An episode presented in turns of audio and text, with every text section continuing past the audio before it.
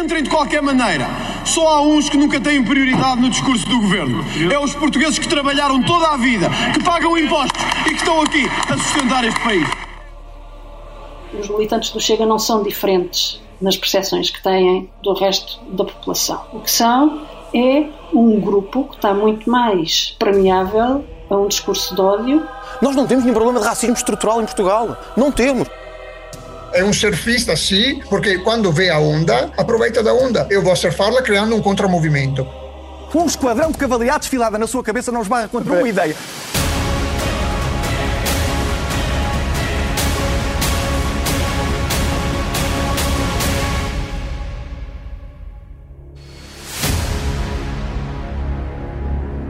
Este é o podcast do Expresso entre Deus e o Diabo sobre como André se fez Ventura. Eu sou o Vitor Matos.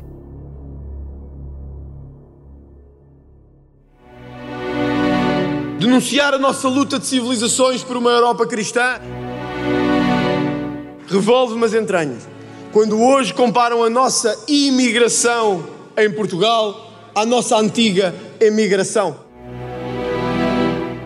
Só este ano, para terem noção, foram assassinadas às mãos de pessoas de cor, por exemplo, como nos recordamos do Pedro, do Pedro Fonseca. E é tão fácil de olharmos para o lado e dizermos não há problema nenhum, é o racismo do Chega e dos seus deputados. O racismo do Chega e dos seus deputados. Não dá para olhar para o lado. Finalmente, André cresceu, criou o seu personagem e tornou-se neste Ventura. O jovem que falava como um padre aos amigos do grupo de jovens católicos em Mem Martins, agora grita no Parlamento contra imigrantes negros ou ciganos. O investigador que denunciou os abusos das democracias contra os imigrantes islâmicos numa tese de doutoramento cresceu para ser um líder partidário que renega os ensinamentos de Cristo sobre o acolhimento aos estrangeiros, como dizem vozes autorizadas pela Igreja neste, que é o último episódio da série Entre Deus e o Diabo. Ele pôs de lado o racionalismo académico do direito e rejeitou ideias que defendeu até tão tarde, como em 2015. Para percebermos mais uma vez o contraste, vamos recordar uma entrevista ao jornal Hoje, quando o André Ventura, social-democrata, ainda era contra as cotas para imigrantes e quando ainda mantinha uma certa veia humanitária cristã. Uma solução do tipo australiana, tolerância zero para com a chegada de refugiados, não me parece ser a solução para um colosso da dimensão física e civilizacional da União Europeia. Temos de conseguir aqui o sempre difícil equilíbrio entre a nossa veia humanitária e a prudência que recebemos de herança dos vários ataques terroristas que têm ocorrido em solo europeu. Talvez me apelidem de sonhador ou demagogo, mas é assim que deveria ser. E como dizia Karl Marx, arte é aquilo em que o mundo se pode transformar, não aquilo que o mundo é. Nesses tempos esquecidos, André Ventura citava Karl Marx. A tolerância zero para com os refugiados não era a solução para o colosso europeu, mas agora que chegou à fama, o Dr. Ventura, que nos parece tão longe do antigo André, promoveu uma mudança estrutural no nosso sistema partidário. E talvez o maior abalo tenha sido uma normalização do discurso racista que se mantinha fora da democracia portuguesa. Portugal era uma exceção, mas já não é. O cientista político Ricardo Marchi, investigador do ISCTE, especialista nas direitas portuguesas e que tem investigado Chega e André Ventura, fala aqui da estratégia do líder da nova direita radical portuguesa numa entrevista que me deu em 2021. O André Ventura eh, viu que eh, havia uma janela de oportunidade aí à direita para, para explorar, uma janela de oportunidade que ninguém estava disponível a explorar. E eh, decidiu ele explorá-la, testando eh, cada passo que dava, e todas as vezes que dava um passo, e esta testagem do passo resultava, então integrava esta, este, este aspecto dentro da sua, da sua agenda política. Isso é muito interessante. Portanto, ele faz este, este, este trabalho de aperfeiçoamento da sua agenda política, do seu discurso político, eh, dependentemente também do resultado que consegue obter com, com, esta, com, esta, sua, com esta sua estratégia. Eh, isso nós conseguimos verlo muito bem em dois episódios. O primeiro episódio, ainda antes do, do, do, do surgimento do Chega, a tal polêmica dos ciganos na campanha eleitoral de Loures, em 2017, onde ele testa esta, esta estratégia, este tema da, da, da, dos ciganos allora, vê que funciona, que, vê que funciona quer do ponto de vista eh, do eleitorado, quer do ponto de vista dos mídia, que são os dois temas, os dois pontos que mais lhe interessam, e integra esta, esta, esta ideia dentro da, da sua agenda política e continua até hoje eh, a utilizá-la. Sim, Ricardo Marchi refere como ele testou o argumento dos ciganos, como vimos no episódio anterior, com base numa suposta sondagem que não existia. A verdade é que funcionou. As causas deste André feito Ventura são fáceis de identificar e os conceitos são simples: prisão perpétua e penas mais pesadas, castração química para os pedófilos, fim da subsídio ou dependência para as minorias, mais poder às polícias, menos imigração menos políticos, uma nova república. Num debate das legislativas de 2022 na TVI, Francisco Rodrigues dos Santos, então líder do CDS, retratou-o assim. Você é o quarto pastorinho de Fátima. Escreve isso no Facebook com gado e não tem noção do ridículo. Os temas do André Ventura são a castração química, a pena de morte, a perseguição de etnias. Ouça, oh André Ventura, sabe quantos portugueses é que recebem RSI? 0,02% da população. São 12% dos portugueses. O André Ventura fala nos refugiados. Portugal nem preencheu as cotas de, de, de, imigração para refugiados. Portanto, o André Ventura vive num mundo paralelo. Um esquadrão de cavalaria desfilada na sua cabeça não esbarra contra uma ideia. A frase decorada por Francisco Rodrigues dos Santos teve graça. Mas na realidade, um esquadrão de cavalaria à desfilada na cabeça de André Ventura era capaz de esbarrar em várias ideias, mas que talvez não fossem as melhores. Vale a pena, por isso, voltarmos ao primeiro episódio deste podcast para recordarmos esta intervenção de André Ventura no Parlamento que nos remete para a teoria da substituição uma ideia em que é preciso esbarrar para pararmos para pensar, porque é um dos argumentos mais infames usados pela extrema-direita em todo o mundo para validar o discurso xenófobo. Portanto, podemos dar as voltas que quisermos. Há um problema estrutural, não só em Portugal como na União Europeia, que se chama substituição demográfica. E não tendo de dizer-nos que estamos a ser racistas ou xenófobos com os filhos dos imigrantes ou dos imigrantes, a verdade é só uma. A União Europeia, no seu conjunto, tem vindo a ser substituída demograficamente por filhos de imigrantes. E esse não é bom nem mau. É um problema que a Europa tem que enfrentar. É um problema que a Europa tem que enfrentar. Porque ninguém quererá que daqui a 20 anos a Europa seja composta maioritariamente por indivíduos vindos de outros continentes. Ninguém quer é que daqui a 30 ou 40 anos a União Europeia seja composta, e vou terminar, por indivíduos vindos de qualquer outro continente, menos este nosso, que é o continente europeu. Não Obrigado. reconhecer isso chama-se hipocrisia política. No programa político do Chega, lê-se uma referência implícita à mesma teoria quando se apontam os perigos dos estrangeiros para a sobrevivência da identidade dos portugueses. As políticas migratórias e de atribuição da nacionalidade a estrangeiros em especial num contexto internacional de forte pressão imigratória sobre a Europa, comportam riscos para a sobrevivência dos portugueses enquanto povo com identidade própria, assim como para a sua prosperidade e segurança coletivas, riscos que devem ser responsavelmente assumidos. Mais recentemente, André Ventura voltou a falar do mesmo assunto, mencionando uma alegada substituição dos portugueses para atacar propostas do PSD para a imigração. Há um problema de declínio populacional em Portugal. Claro que há.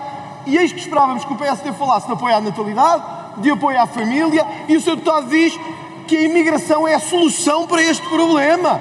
A imigração. Nem a extrema-esquerda dirá melhor que isto. A imigração é a solução para substituir os portugueses.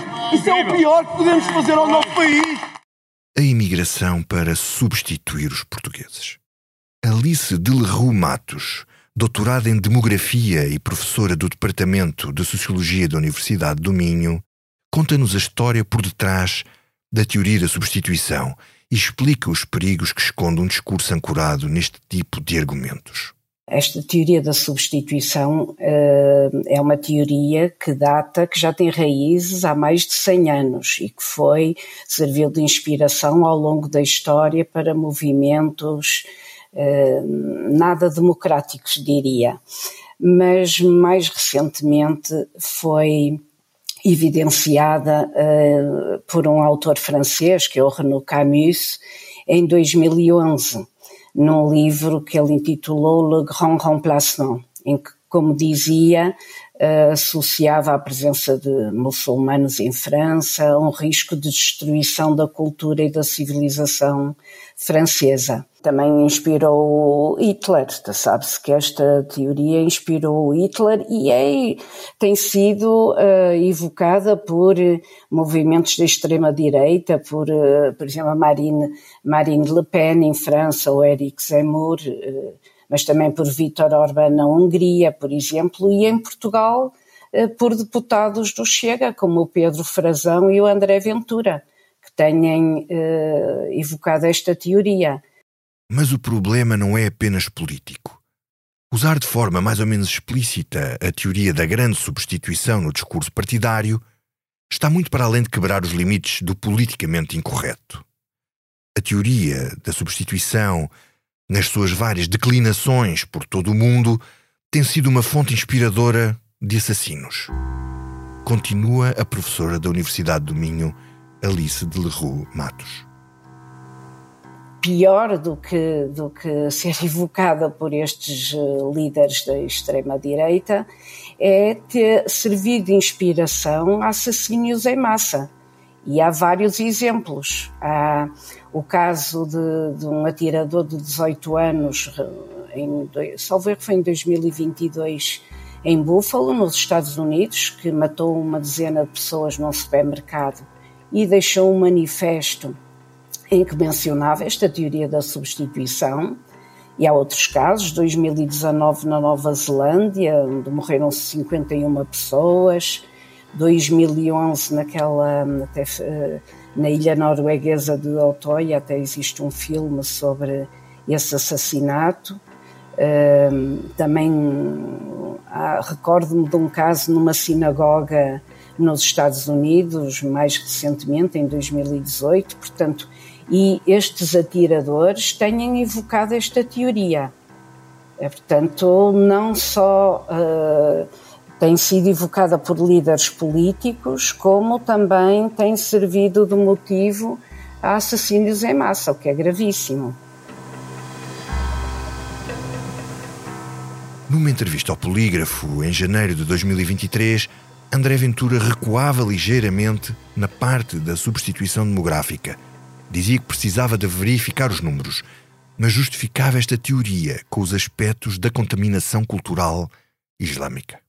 André Ventura é ou não um defensor da teoria da substituição? segundo a qual os povos europeus estão a ser substituídos uh, por populações oriundas de outros países? A pergunta assim, e eu acho que a compreendo bem, é um pouco simplista. Eu acho que há um risco na Europa de uma crescente, não chamaria substituição, acho que há o, o risco da Europa de uma crescente uh, substituição não é, uma, não é, a melhor palavra, uh, mas eu acrescentaria que há o risco na Europa de uma aglomeração, de uma, de uma, de uma certa adulteração, adulteração cultural e civilizacional da Europa com os fluxos migratórios provenientes de países uh, islamizados ou islâmicos. Mas o que se vê neste momento é que há um impacto significativo a nível cultural, civilizacional, social na Europa da imigração proveniente de povos não cristãos. Não estou a dizer que isso tem que ser corrigido à força ou à bruta.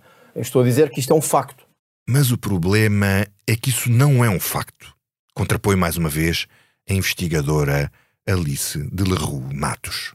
Os censos apontam para 5,2% da população eh, eh, residente em Portugal eh, com, com origem com nacionalidade estrangeira.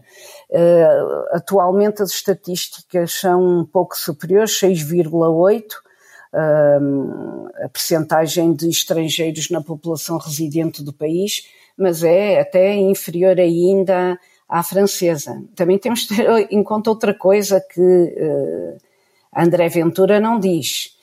Este, temos 6,8%, de acordo com as últimas estatísticas relativas a 2022, de estrangeiros na população do país, mas destes, dois terços são provenientes ou de países da Europa ou do Brasil. Dois terços dos imigrantes. Portanto, esta substituição dos brancos não tem sentido nenhum, não tem uh, qualquer sustentação nas estatísticas uh, oficiais.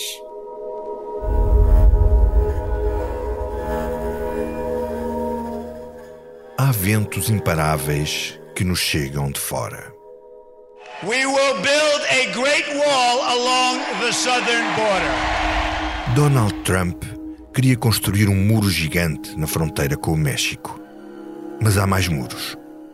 A retórica contra os imigrantes, contra os estrangeiros e contra as minorias são transversais à direita radical. Em Espanha, em França, em Itália, na Hungria, na Polónia e também no tão civilizado Partido Conservador que governa o Reino Unido, onde um primeiro-ministro, filho de imigrantes indianos, chamado Rishi Sunak, e uma ministra do Interior, Suela Braverman, filha de pais naturais das Ilhas Maurícias e do Quênia, aprovaram uma lei anti-imigração tão violenta que eles próprios admitem que está nos limites do direito internacional.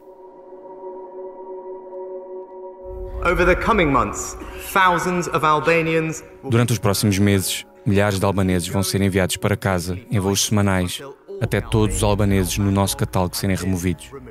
Muitos dos beneficiários da nossa generosidade não são aqueles que fogem de cenários de guerra ou que estão em risco de perseguição, mas sim pessoas que atravessam o canal em barcos pequenos.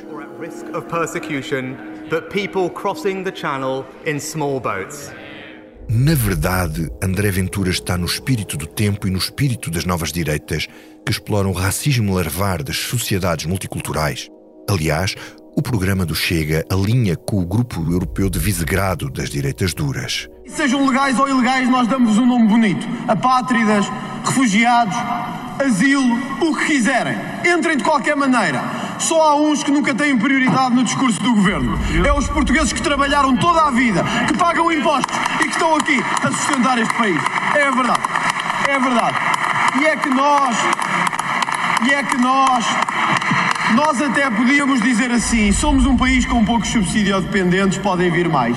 Só que não é que já temos tantos, já temos tantos e de tantas etnias que nós não podemos dizer a mais para virem, porque já estamos a pagar demais. Vêm para aqui para viver à conta dos nossos subsídios e dos nossos salários. Essa é que é a verdade e é a verdade que custa ouvir a Portugal. Sim, custa a ouvir. Mas custa a ouvir porque não é verdade. Catarina Reis de Oliveira professora no Instituto Superior de Ciências Sociais e Políticas e diretora do Observatório das Migrações, explica-nos com estatísticas oficiais porque é que André Ventura não tem razão.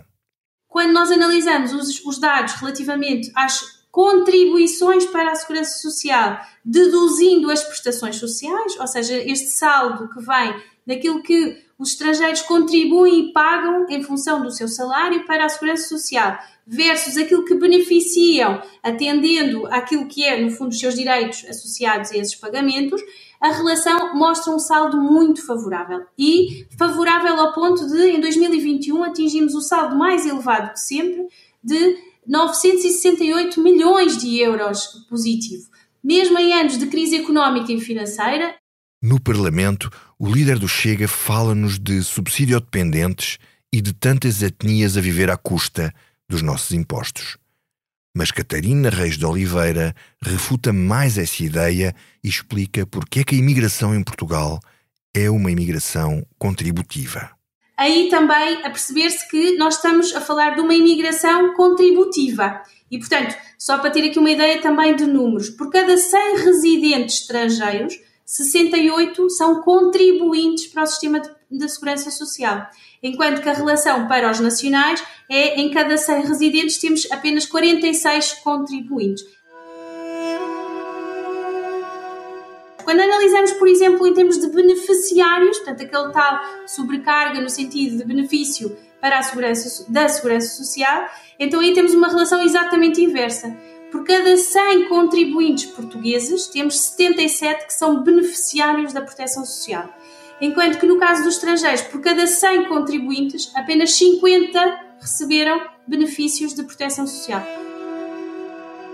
E quando André Ventura diz que os imigrantes vêm viver à custa dos salários dos portugueses, invoca outro argumento, também generalizado pela direita radical nos outros países, de que os estrangeiros roubam os empregos dos nacionais.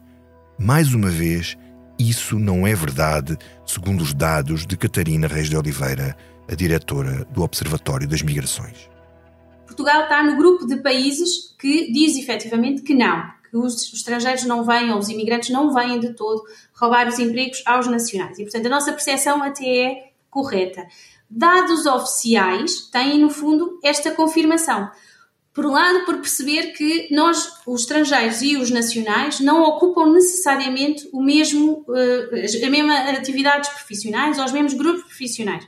Enquanto nós temos 51% dos estrangeiros a trabalhar em atividades ou empregos pouco qualificados, na realidade apenas 38% acontece no caso dos nacionais. Ou seja, nós claramente temos mais prevalência dos estrangeiros a ocupar, na realidade, é os empregos que os nacionais não querem. E, portanto, não é, na realidade, virem roubar os empregos, é, estão é a ocupar, no fundo, estes espaços uh, que estão vazios.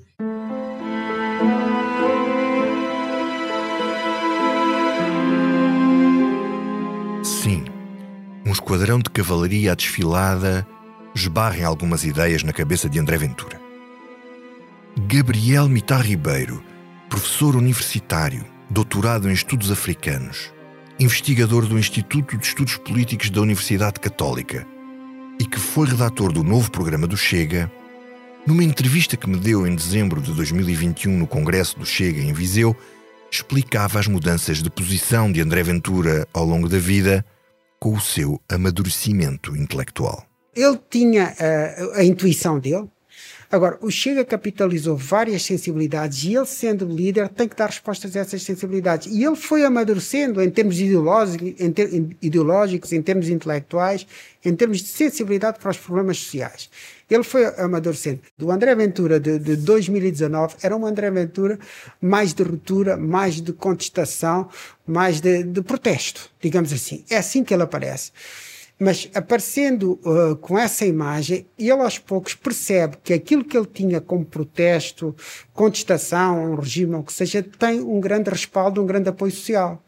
E vai ele mesmo à procura de apoio, de, de respaldo social que isso tem e vai construindo a sua própria maturidade política. Quando o André Ventura, por exemplo, apareceu, uh, parece que pegar nas questões raciais, uh, das questões das minorias, das etnias, ou, ou o que seja, parece que queimava as próprias pessoas tinham alguma. Agora têm muito mais confiança para andar por aí. O próprio líder tem isso. Portanto, veja que ele cresce à medida que constrói o percurso.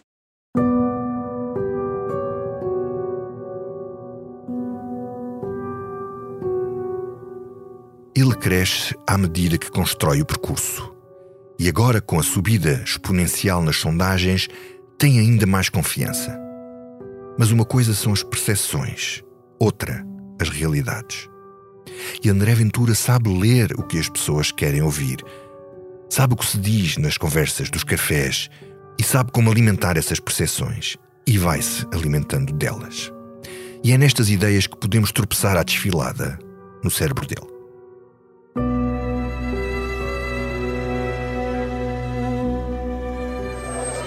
O som dos disparos chamou a atenção da rua inteira.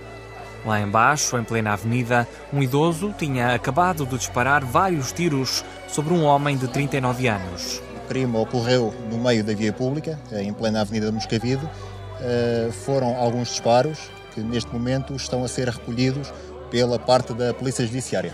Num sábado de calor, depois de almoço, muitos estavam na esplanada quando o crime aconteceu. Então, de repente, o senhor chegou e começou a disparar. Estávamos numa mesa a beber um café e ele começou a disparar para, para, para três tiros. O pessoal que estava comigo sentado na mesa levantou-se E entrou dentro do café eu fiquei assim, não, isso não é normal. A essa hora do dia, só pode ser arma de brinquedo.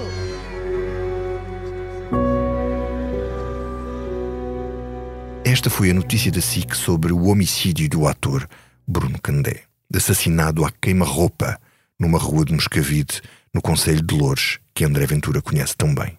Foi a 25 de julho de 2020. As conotações racistas do crime motivaram manifestações contra o racismo, que depois levaram a contra-manifestações organizadas pelo Chega, onde André Ventura desfilou de braço estendido na Avenida da Liberdade para dizer que não há racismo estrutural em Portugal. Este som desse dia é de uma reportagem da TVI. Continuarmos com esta ladinha de Portugal é um país racista, tudo o que acontece no país é racismo, que as forças policiais são racistas, que os portugueses são racistas, os bombeiros são racistas, todos somos racistas. O que vai acontecer, se o Dr. Rio não quiser aqui vir, em breve é que o PSD desaparece de cena completamente e o Chega a assumir a esse lugar. E não é por mim nem por vocês, é porque já estamos fartos desta conversa de que tudo é racismo em Portugal. O que nós temos dito é que não há racismo estrutural em Portugal, uh, que é muito diferente de não haver episódios de racismo em Portugal. Morreu um estudante branco às mãos mãos de três negros ali, ali em cima no Campo Grande. Acha que isso é racismo? Nós temos que acabar com isto. Se nós, se nós não acabamos com isto, se nós não acabamos com isto, isto acaba connosco. Eu podia-vos dar vários exemplos de brancos mortos às mãos de negros, ou de ciganos, ou de seja o que for. E isso não é necessariamente racismo. André Ventura defende um justicialismo duro e punitivo, mas depois desvaloriza as motivações de crimes como este.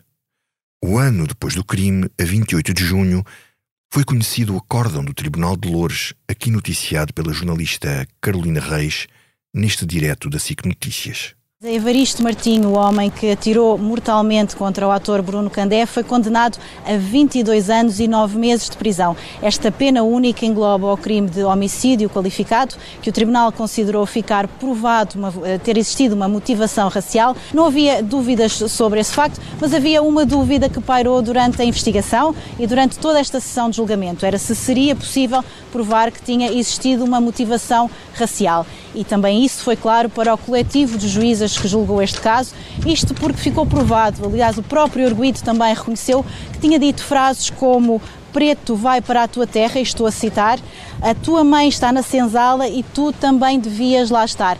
Ao contrário do que Ventura alegava, o tribunal dá como provada a motivação de ódio racial.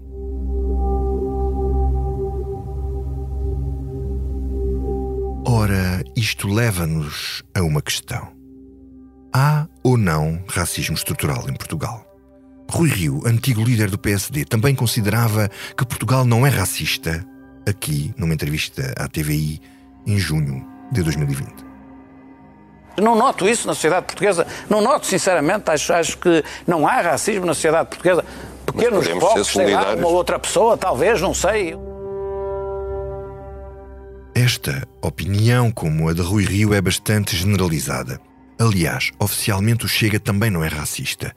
Segundo a declaração de princípios, o partido afirma a rejeição de todas as formas de racismo, xenofobia e de qualquer forma de discriminação, seja ela positiva ou negativa, contrária aos valores fundamentais da nossa cultura, da nossa história e da tradição. Mas sobre este tema, os estudos de inquérito à opinião apresentam conclusões surpreendentes. Uma sondagem do ICS Isqueté para a SIC e para o Expresso, publicada em outubro de 2020, dizia-nos o seguinte: 41% dos inquiridos concordam totalmente ou em parte que a convivência entre diferentes raças ou etnias quase sempre causa problemas. 23% dos inquiridos concorda totalmente ou em parte que algumas raças ou etnias são por natureza mais inteligentes que outras. E 18% não têm posição, não concordam nem discordam desta afirmação. No fundo, este estudo apurou que quase metade dos portugueses acha que a convivência entre etnias causa problemas e quase metade da população considera que há raças mais inteligentes do que outras, ou nem sequer tem opinião sobre isso. Outro estudo, ainda mais recente, dá-nos outras indicações. Um inquérito a 3 mil militantes do Chega, feito pelos investigadores Sofia Serra Silva, do Instituto de Ciências Sociais, e por Ricardo Marchi, do ISCTE, chegou aos seguintes resultados que foram noticiados pelo Jornal Público em janeiro de 2023. 73% dos militantes do Chega estão convencidos de que existem raças mais trabalhadoras. 31% dos militantes do Chega consideram que existem raças menos inteligentes e 22% não concordam nem discordam. Depois, 53% encaram os imigrantes como uma possível ameaça à cultura nacional e 63%, o que é uma grande maioria, consideram que os imigrantes aumentam a taxa de criminalidade em Portugal. Estes dados levam-nos a concluir que, afinal, aquilo que pensam os militantes do Chega não anda assim tão longe do que pensa a generalidade da população portuguesa. A socióloga Alice Ramos, investigadora do Instituto de Ciências Sociais da Universidade de Lisboa, doutorada com uma tese sobre os valores e a oposição à imigração na Europa, tem-se dedicado ao estudo do racismo. No fundo, Alice Ramos considera que os militantes do Chega não têm percepções diferentes do resto da população. São é mais permeáveis ao discurso de ódio do líder do seu partido. Nós tínhamos 41%, no European Social Survey eram 41%, em 2014, 41% das pessoas a dizer que sim, que havia raças ou grupos étnicos por natureza mais inteligentes e tínhamos 68% a dizer que sim, que havia raças ou grupos étnicos mais trabalhadores. E estes valores são de facto muito semelhantes, até um bocadinho superiores no caso do racismo biológico, que é o da inteligência, são superiores aos do Chega, que andavam nos 31%. Os militantes do Chega não são diferentes nas percepções que têm do resto da população. O que são é um grupo que está muito mais permeável a um discurso de ódio do que, se calhar, o resto da população não lhe repugna que se diga essas coisas. Para a investigadora Alice Ramos, ao contrário do que diz André Ventura, que marcha pelas ruas de Lisboa com faixas a dizer que Portugal não é racista, há de facto um racismo estrutural no país.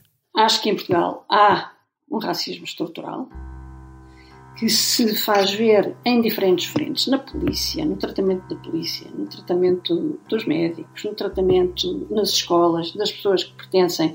E já não é só em relação a negros, a ciganos ou a raças, é em relação às minorias. Portanto, sim, acho que há racismo estrutural, acho que as pessoas não estão cientes disso, acho que o que faz falta é um discurso antirracista e não é cada vez que se fala de racismo isso ser considerado um tabu quando André Ventura, por exemplo, usa o argumento da contaminação cultural e da descaracterização das culturas nacionais por culpa dos imigrantes, Alice Ramos considera que esta é uma estratégia para se passar do racismo biológico, mais difícil de defender nos dias que correm, para outro racismo, com raízes culturais.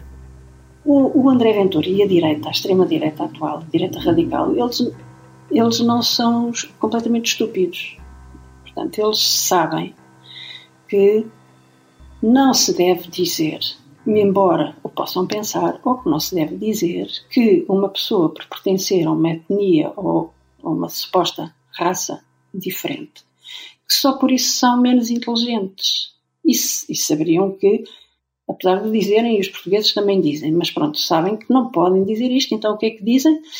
Dizem que a cultura deles é incompatível com a nossa cultura e que, portanto, ao introduzirem, ao trazerem para a nossa sociedade portuguesa, cristã, trazerem esses valores, vão conspurcar a nossa cultura. Passamos então do racismo que é biológico, que é um racismo com base nas características naturais biológicas das pessoas, para um racismo cultural, ou um racismo simbólico, e que tem a ver com aquilo que as pessoas representam, os valores que elas têm, eh, as culturas que elas têm, os hábitos. Um esquadrão de cavalaria desfilada na sua cabeça não esbarra contra uma ideia. Vamos ver. O catálogo de posições controversas de André Ventura é longo, mas vale a pena recordar o que ele foi dizendo desde que entrou no Parlamento tudo junto dá-nos um quadro muito revelador. Quando a então deputada do Livre, Joacine Catar Moreira, defendeu a devolução de obras de arte às ex-colónias, O que, aliás, o governo agora está a estudar, André Ventura escreveu o seguinte nas redes sociais. Eu proponho que a própria deputada Joacine seja devolvida ao seu país de origem. Seria muito mais tranquilo para todos, inclusivamente para o seu partido, mas sobretudo para Portugal. Quem tanto ataca Portugal, quem não se sente bem com Portugal e com a história de Portugal, bom, não dizem que as portas estão abertas, então não estão só abertas para entrar, também estão abertas para sair. Por estas declarações, foi processado e teve que pagar uma multa. Era simplesmente o equivalente a dizer: preto, vai para a tua terra.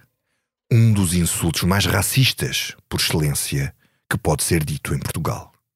Poucos meses depois, em plena pandemia, defendeu o confinamento compulsivo das comunidades de etnia cigana. Quero uma proposta que possa eh, eh, cumprir as próprias regras constitucionais, nomeadamente o princípio da igualdade. Nós, neste caso, a discriminação é uma discriminação que visa a proteção. A proteção do Estado de Direito e a proteção da própria, da própria comunidade. Ou seja, quando nós dizemos que queremos uma abordagem específica, queremos uma abordagem específica porque reconhecemos que há um problema. Quer dizer, nós não podemos uh, dizer que sempre que há um problema num determinado grupo, não se pode fazer nada especificamente para esse grupo porque ou é inconstitucional ou levanta imediatamente o fantasma do racismo e da xenofobia. Quer dizer, temos que ser capazes de perceber que quando há problemas o Estado de Direito tem que agir. Por isso estamos em contacto com os outros partidos para conseguir redigir uma proposta que seja politicamente aceitável. O problema é que a proposta não era de forma alguma politicamente aceitável. Depois da intervenção dos ciganos em Louros como golpe de marketing eleitoral, com base num estudo que não existia, como vimos no último episódio, o discurso da discriminação foi se tornando cada vez mais sério. Quaresma, o jogador de futebol internacional português, reagiu assim nas redes sociais.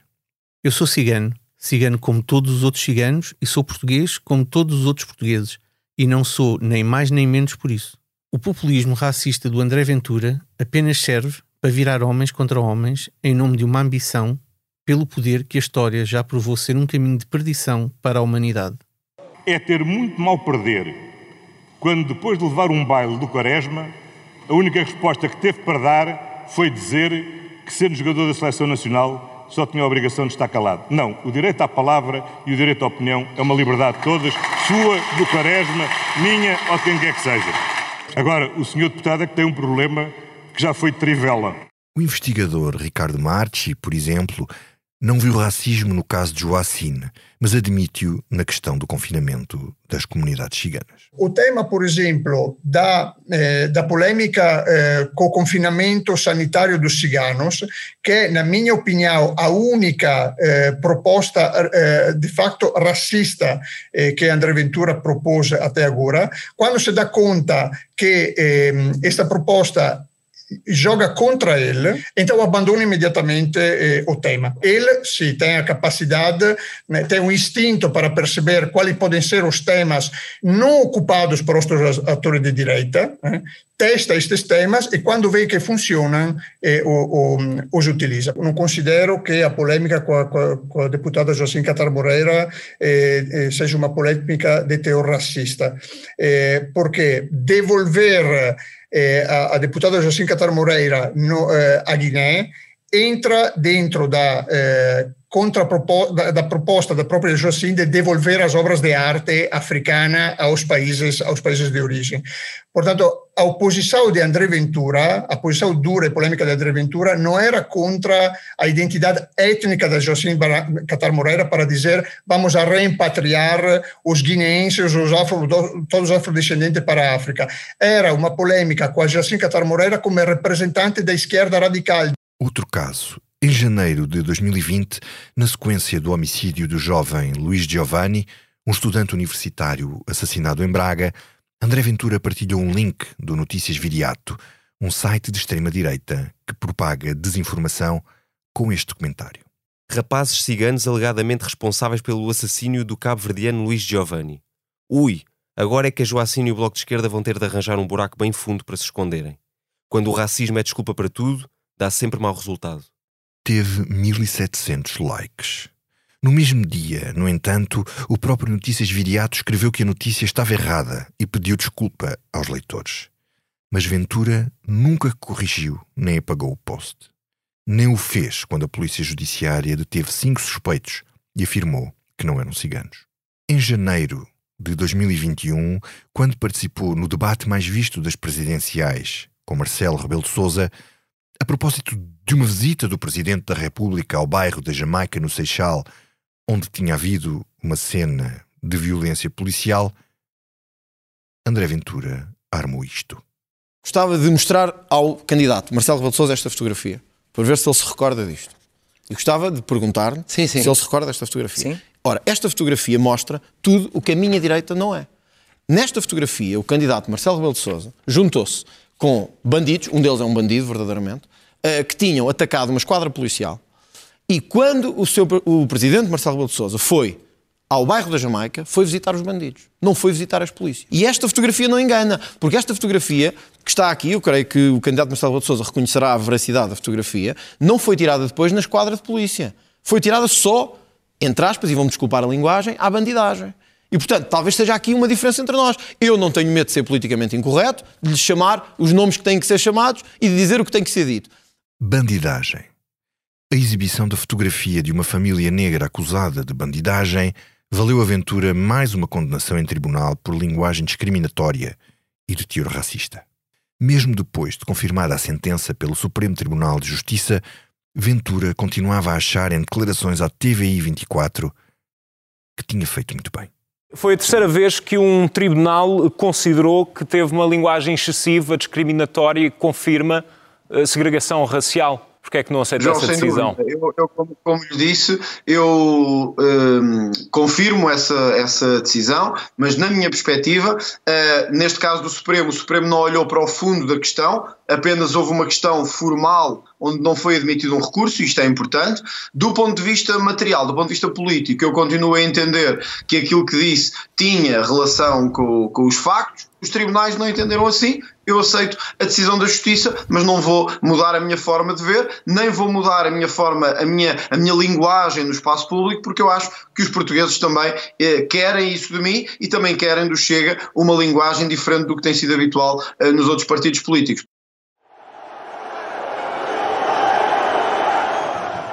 A 16 de fevereiro de 2020, Moussa Marega, avançado do Futebol Clube do Porto, abandonou o relevado em protesto depois de ouvir insultos racistas dos adeptos do Vitória no encontro com os portistas na cidade de Guimarães. Mais uma vez, para André Ventura, isto não era racismo. Quando André Ventura disse que o que se tinha passado com o futebolista Marega não era um caso de racismo, mãe do céu, mãe do céu. Na TVI, num debate com Miguel Sousa Tavares, moderado pelo então jornalista Pedro Pinto, André Ventura pôs a tocar a sua cassete habitual.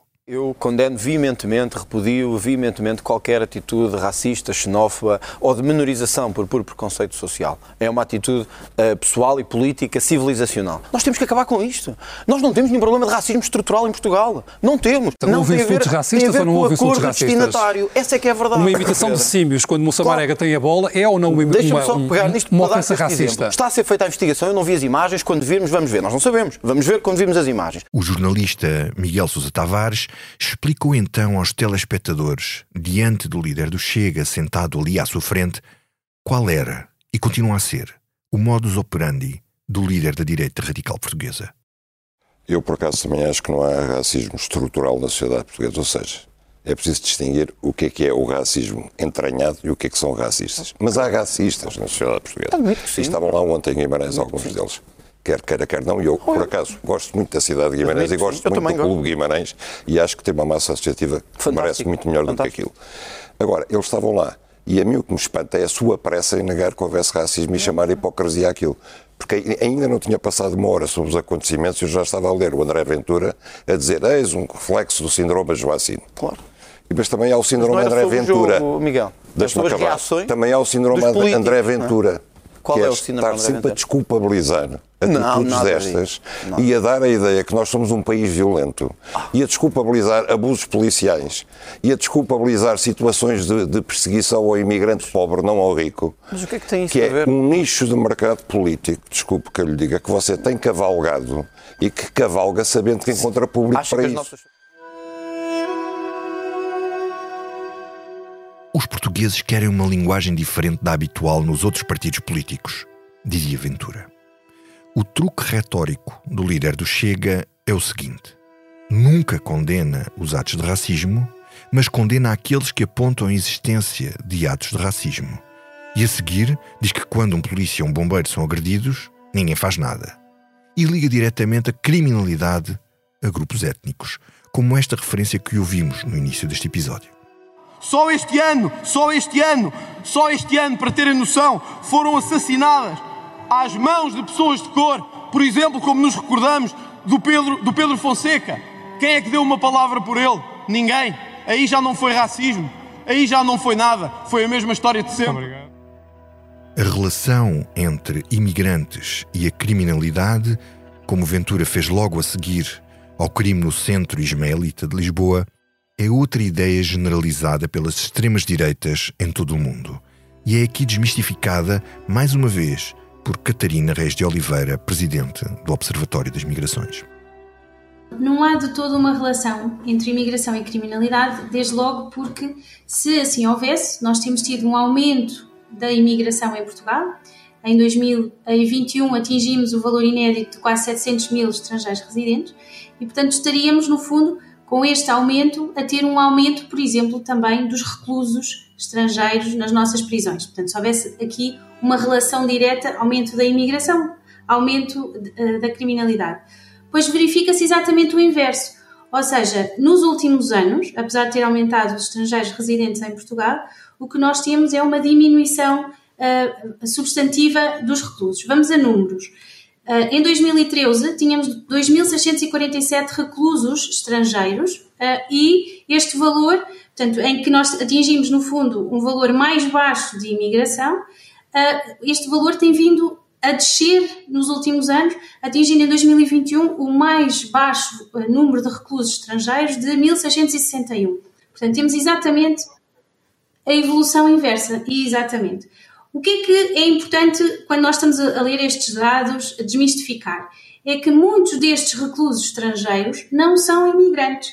Ou seja, nós temos muitos indivíduos em trânsito que são detidos em função de crimes, eh, mas que não têm qualquer relação com Portugal, nem tinham qualquer intenção de emigrar para Portugal ou para muitos destes países de destino onde são apanhados.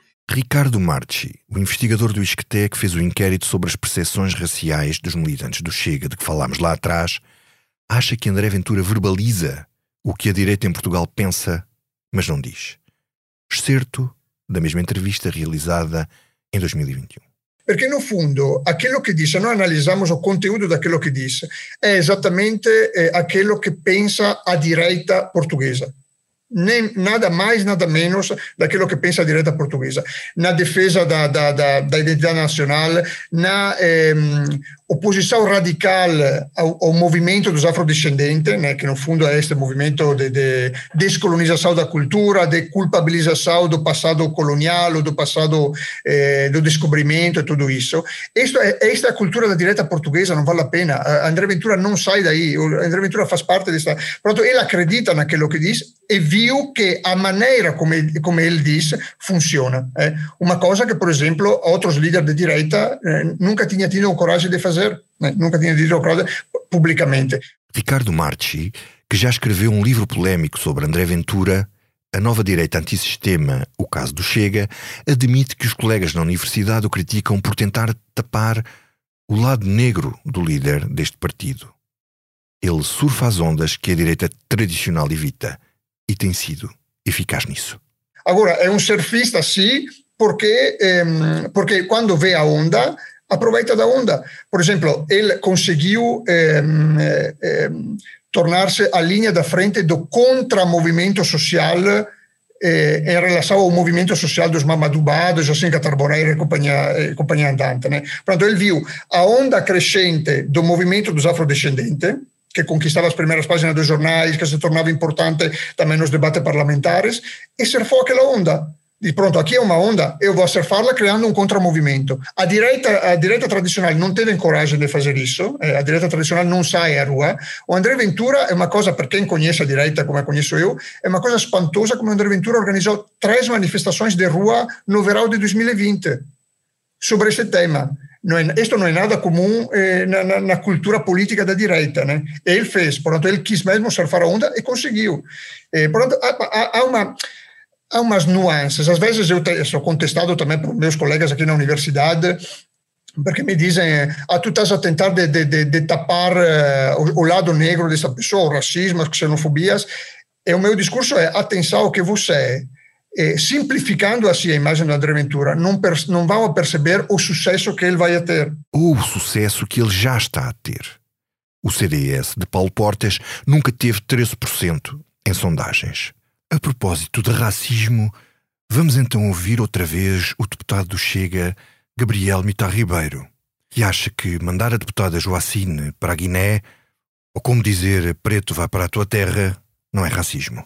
E estou-lhe a perguntar isto porque é, é, é um negro de Moçambique e, e, e, com certeza também já, já passou por isso. Já passei por isso, mas não vivo nesse tempo.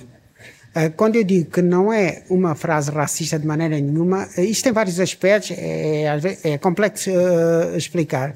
Mas, um lado, uh, eu não acho que isso é racismo porque a liberdade da crítica social é absolutamente fundamental. E quando eu estou a dizer que esses problemas como o racismo são, são problemas morais em primeiro lugar, tem a ver com o tratamento universal do outro. Isto é, aquilo que, que, que eu uh, tinha explicado, que é isto é tão disfuncional ou errada uma sociedade que discrimina negativamente a, as maiorias, como é disfuncional e errada uma sociedade que discrimina uh, negativamente a maioria. Isto é, ou, ou, faz primeiro a discriminação negativa da minoria e agora faz a discriminação positiva da, da minoria. Um e outro caso é recusa do que é um olhar para a condição humana como qualquer coisa de universal. Tudo igual para todos. Este é o mesmo Gabriel Mitar Ribeiro que em 2022 chegou a dizer que não foi eleito vice-presidente da Assembleia da República por discriminação racial, quando os deputados têm chumado sempre todos os nomes avançados pelo Chega. Foi rejeitado num país e num regime que anda há décadas a dizer que combate o racismo, a discriminação e todos esses aspectos. E a propósito do que está a dizer, quando nós nos candidatamos, candidatamos como membros de um partido de acordo com a sua ideologia, a sua orientação. Muito bem, mas também sempre que nos candidatamos representamos sensibilidades sociais. Eu não posso apagar a ideia de ser professor. E sendo professor, também nessa qualidade sinto-me rejeitado. Eu não posso apagar a qualidade de ser negro. Sendo negro, também nessa qualidade represento essa pertença racial. Não acredito que devia ser eleito por ser negro. O que eu vou deixar de acreditar é que essas pessoas que dizem que são antirracistas e que defendem as cotas, defendem as minorias, defendem na teoria, porque na prática fazem isto. Mas se Mita Ribeiro argumenta que as questões do racismo são problemas morais, vamos então à questão dos valores morais e religiosos que estão no centro daquilo que define André Ventura desde os 14 anos. Vamos ouvir Pedro Vaz Pato, juiz no Tribunal da Relação do Porto, com quem eu já tinha falado no segundo episódio e que é presidente da Comissão Nacional Justiça e Paz, um organismo da Conferência Episcopal e uma voz autorizada da Igreja. Estas posições do Papa Francisco não são só do Papa Francisco, embora ele insista mais do que do que os papas anteriores, mas há uma perfeita continuidade entre uh, uh, aquilo que defendia o Papa João Paulo II uh, e vê-lo em várias mensagens, designadamente nas mensagens para o Dia Mundial da Paz, no dia 1 de janeiro, várias delas são relativas à imigração e há sempre esta perspectiva da imigração como uma ocasião, uma oportunidade para alcançar uma maior justiça social. É sobretudo neste aspecto que eu acho que há uma contradição entre uh, as posições que o Chega defende e, e este aspecto da doutrina social da Igreja. Vamos então dar um exemplo. Em 1996, o Papa João Paulo II, que André Ventura usa como figura inspiradora, dizia isto no Dia Mundial do Migrante e do Refugiado. É necessário vigiar contra a irrupção de formas de neorracismo ou de comportamento xenófobo que procuram fazer destes nossos irmãos botes expiatórios de eventuais e difíceis situações locais. Eugênia Quaresma é outra voz autorizada pela Conferência Episcopal Portuguesa e presidente da Obra Católica das Migrações. Ela conta-nos como vários papas têm pedido para não haver palavras e políticas violentas contra os migrantes. Ventura cumpre? O pensamento da Igreja a nível das migrações já, já é muito antigo. Não é de agora, nem, nem nasceu com o Papa Francisco. Um, e a Igreja sempre teve uma postura de se colocar ao lado dos migrantes e há, e há uma e se nós quisermos acompanhar e conhecer melhor qual é o pensar da Igreja é um convido a ler uh, as mensagens para o Dia Mundial do Migrante e do Refugiado que já vai na sua centésima no, uh, nona uh, edição e, e aí nós vemos um pensar claro e um convite não só ao acolhimento, mas também à abertura das comunidades, dos crentes, para esse mesmo acolhimento. Há uma mensagem dirigida também aos políticos, um, para que não, não se fechem totalmente, reconhecendo o direito a, a, regular as migrações, ter cuidado com, com, a, com a violência, com as palavras violentas, com os gestos violentos, com as políticas violentas, é um apelo ao diálogo entre as religiões. E tivemos vários papas a dar esse exemplo, um deles é o Papa, o Papa João Paulo II, o São João Paulo II, o Papa Bento XVI, o Papa Francisco, dão exemplos do, de, do que é este diálogo. Que eu lembro-me de ter ouvido uma declaração em que parecemos julgar os migrantes todos como criminosos ou como marginais e, e essa essa postura e essa mensagem é claramente falsa.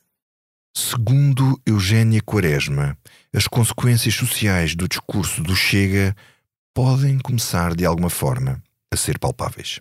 Nas redes sociais eu sinto que, que esse discurso racista e xenófobo cresceu. E depois, se calhar, não sei se é preciso um estudo para fazer esta correlação, mas ouve-se falar de algumas violências que não aconteciam no passado. Não sei se tem só a ver com termos estes discursos dentro do Parlamento e de alguma forma legitima a que as pessoas, a quem concorde, eh, expresse mais, ou se tem a ver com, com as dificuldades eh, sociais que vivemos e isso predisponha as pessoas a inclinarem-se para este tipo de pensamento. Estou a falar naquela notícia daqueles jovens que que agrediram uh, os migrantes.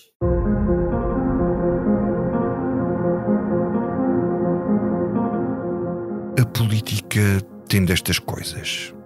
A influência de uma só pessoa pode virar o mundo de pernas para o ar e em poucos anos André Ventura conseguiu ter um efeito sistémico na política portuguesa.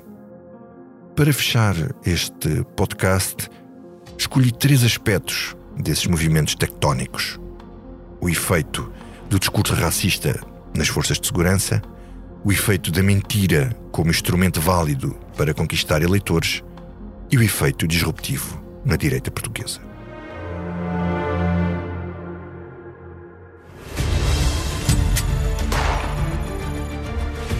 Pedro Coelho, o meu colega da SIC que fez a grande reportagem de investigação Quando o ódio veste farda, com os jornalistas Filipe Teles e Paulo Pena, revelou como centenas de agentes da PSP e da GNR promovem mensagens de ódio racial em grupos fechados nas redes sociais. Luís Maria é apenas um dos 591 operacionais das forças de segurança que este grupo de investigadores digitais monitorizou durante mais de um ano. Nós fomos despertados por isto por elementos das forças de segurança que nos contactaram, estavam muito preocupados com a proliferação de ideias eh, de ódio, de apologia à violência, de elementos das forças de segurança ligados ao Movimento Zero. Portanto, meteram-nos em grupos de Facebook da PSP e da GNR.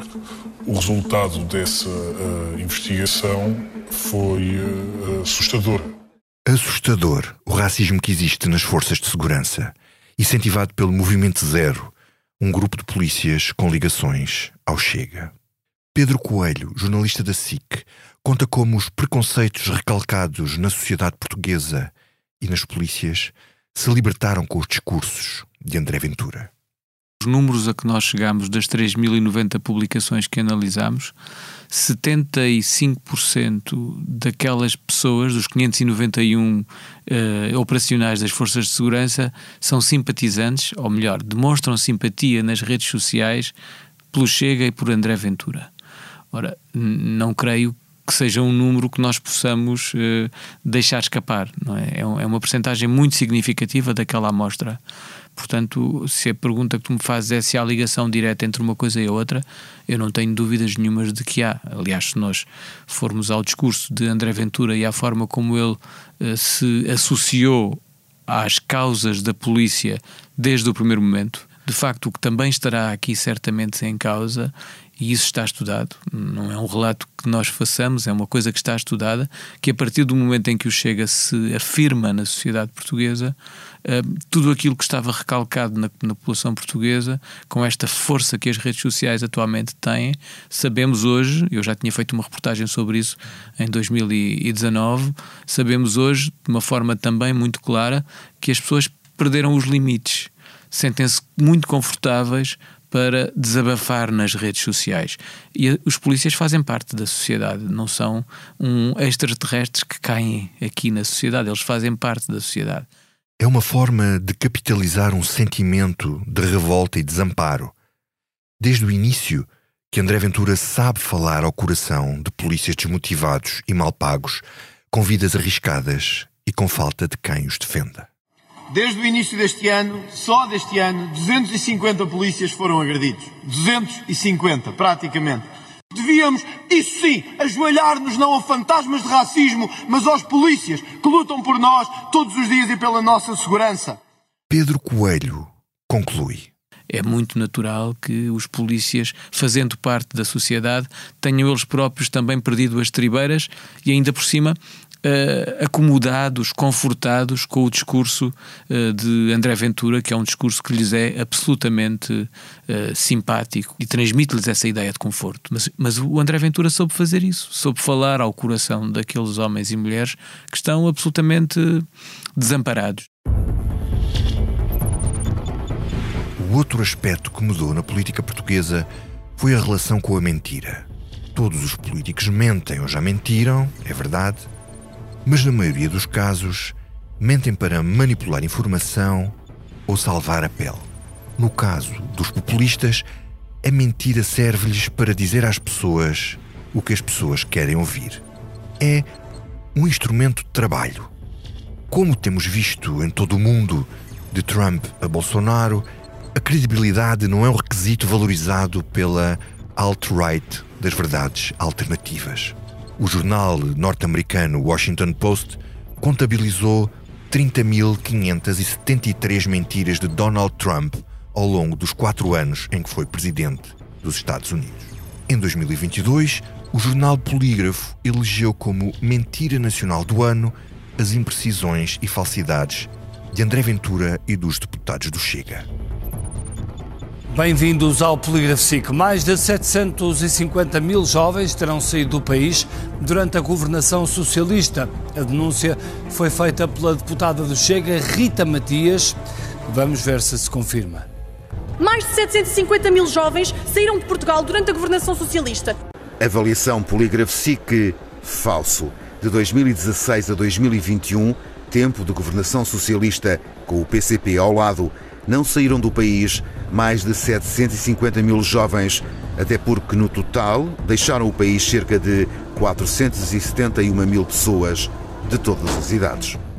Fernando Esteves, fundador e diretor do jornal Polígrafo, explica como Ventura mudou a relação da política com a verdade e com a mentira. O que André Ventura traz de novo é a sua utilização sistemática como ferramenta da afirmação política à imagem do que acontece com outros líderes populistas de extrema-direita, o André Ventura apresenta-se como um messias, em que diz que o valor da narrativa está acima do da verdade. O que interessa é o que se diz, e o que se diz tem que ir ao encontro daquilo que as pessoas querem ouvir, independentemente de ser ou não verdade. Sim, foi mais ou menos isso que o próprio André Ventura assumiu ao polígrafo, depois de receber o prémio de Pinóquio do ano. Nós não mentimos, não, não é isso. Não, obviamente, o Chega não faz política com base na mentira, não é isso que procura. Procura expressar aquilo que as pessoas sentem. E isso foi uma grande mudança e muita gente vê isso como, como uma coisa disruptiva, às vezes até mentirosa. Dizer o que as pessoas pensam é repetir aquilo que é verdade na cabeça das pessoas, mesmo que seja mentira segundo os factos. E é isso que gera os mecanismos de identificação automáticos que são uma das fontes de sucesso do Chega. Repetir as conversas de café. As pessoas não querem a verdade. As pessoas querem ver confirmadas as suas crenças e os seus preconceitos. Continua o jornalista Fernando Esteves, fundador do Polígrafo. O André Ventura simboliza o, simboliza o triunfo da emoção sobre a razão. E tal como acontece noutros países, com outros líderes populistas, o jornalismo ainda não encontrou uma resposta cabal para abordar este tipo de fenómenos. No caso do polígrafo, já expusemos dezenas de falsidades nas suas intervenções e o que sentimos é que, ao contrário do que acontece com os restantes políticos, que têm pânico da exposição das suas mentiras, o André Ventura capitaliza essa revelação em seu favor, porque ela serve para alimentar de forma voraz a sua narrativa de vitimização e de polarização. É a narrativa do nós contra os outros, dos enjeitados pelo sistema contra os privilegiados do status quo, que é muito eficaz junto dos seus, dos seus eleitores, como os resultados eleitorais o comprovam. Desse ponto de vista, o André Ventura suscita, dentro do polígrafo, e julgo que entre os jornalistas de uma forma geral, dilemas éticos importantes. O que fazer perante alguém que beneficia da exposição de um discurso construído na base da ficção? Vamos fingir o quê? Que ele não existe? Não pode ser essa a solução, não é? A solução é sermos mais competentes, escrutinar de forma ainda mais acutilante. Finalmente, temos a direita Primeiro, o CDS varrido do quadro parlamentar. A seguir, o PSD em jejum de poder há anos e sem saber como lidar com um aliado potencial, mas tóxico e muito pouco recomendável. João Pereira Coutinho, politólogo e professor de Ciência Política do Instituto de Estudos Políticos da Universidade Católica, escreveu um livro sobre o conservadorismo e define aqui o que é o Chega do ponto de vista ideológico. Eu, se tivesse que designar o Chega, diria que é um partido conservador de direita radical, populista e demagógica. Em primeiro lugar, eh, que o Chega é um partido conservador, é. Eh, o grande problema é que o conservadorismo, como uma ideologia, e como acontece com qualquer outra ideologia, é um guarda-chuva onde estão, que abriga, melhor dizendo, várias sensibilidades. Será que é um partido conservador liberal tenho dúvidas, embora também não sei se uh, o, a classificação de um partido iliberal se aplica, porque um partido iliberal é um partido que, em primeiro lugar, contesta a própria ideia de democracia liberal.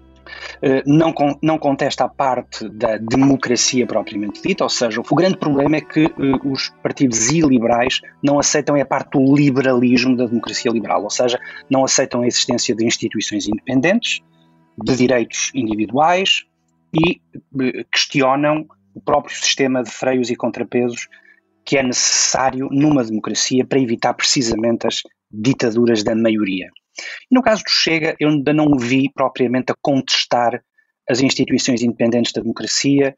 Uh, o único aspecto em que eu acho que há um namoro iliberal, se quiser, é numa retórica de demonização de certas minorias, porque as democracias liberais servem essencialmente para defender não apenas os direitos das maiorias, mas sobretudo os direitos das minorias. E, portanto, toda a retórica eh, de demonização dos ciganos, dos pobres, é uma retórica que está paredes meias com uma retórica de natureza iliberal. Mas antes de mais, o que André Ventura fez foi identificar a existência de um mercado eleitoral. Não foi uma questão ideológica. Um esquadrão de cavalaria desfilada na sua cabeça não esbarra contra uma ideia. De facto, nós éramos um caso de normalidade no contexto europeu. Um, e eu creio que, em primeiro lugar, acho que o André Ventura uh, fez uma espécie de prospecção de mercado para saber uh, qual é que seria o seu nicho de mercado. Ele, nesse sentido, ele viu perfeitamente que faltava um partido populista de direita, tal como acontece nos outros países da Europa, e portanto eu acho que no caso dele isto é mais uma questão de oportunidade do que propriamente de grande convicção ideológica. Oportunidade e oportunismo, claro. Mas o verdadeiro problema para o sistema partidário foi o efeito André Ventura na direita. como podemos ver por esta entrevista de Luís Montenegro, líder do PSD, ao jornalista Bernardo Ferrão, na SIC. Mas onde Assim, ficam, mas onde ficam respeito, as linhas assim, vermelhas? assim, onde ficam as linhas vermelhas na relação ficam, com o Chega? Ficam em casa, ficam no bolso, ficam num sítio qualquer, não ficam na minha preocupação. Eu vou Não dizer, ficam na sua preocupação Não mesmo? ficam na minha preocupação. Por exemplo, as linhas vermelhas ficavam no bolso e, enquanto isso, o PSD ia ficando no bolso de André Ventura. Como é evidente e como se passa nos outros países europeus, aquilo que nós vemos é que os partidos de direita populista demagógica normalmente são uma grande ameaça, não para a esquerda, mas são sobretudo uma grande ameaça para, para a direita moderada e para a direita liberal. Estes riscos e esta ameaça, segundo João Pereira Coutinho, não foram identificados pelos líderes do PSD. Ao longo de nove meses de liderança, Luís Montenegro manteve a ambiguidade que herdou de Rui Rio.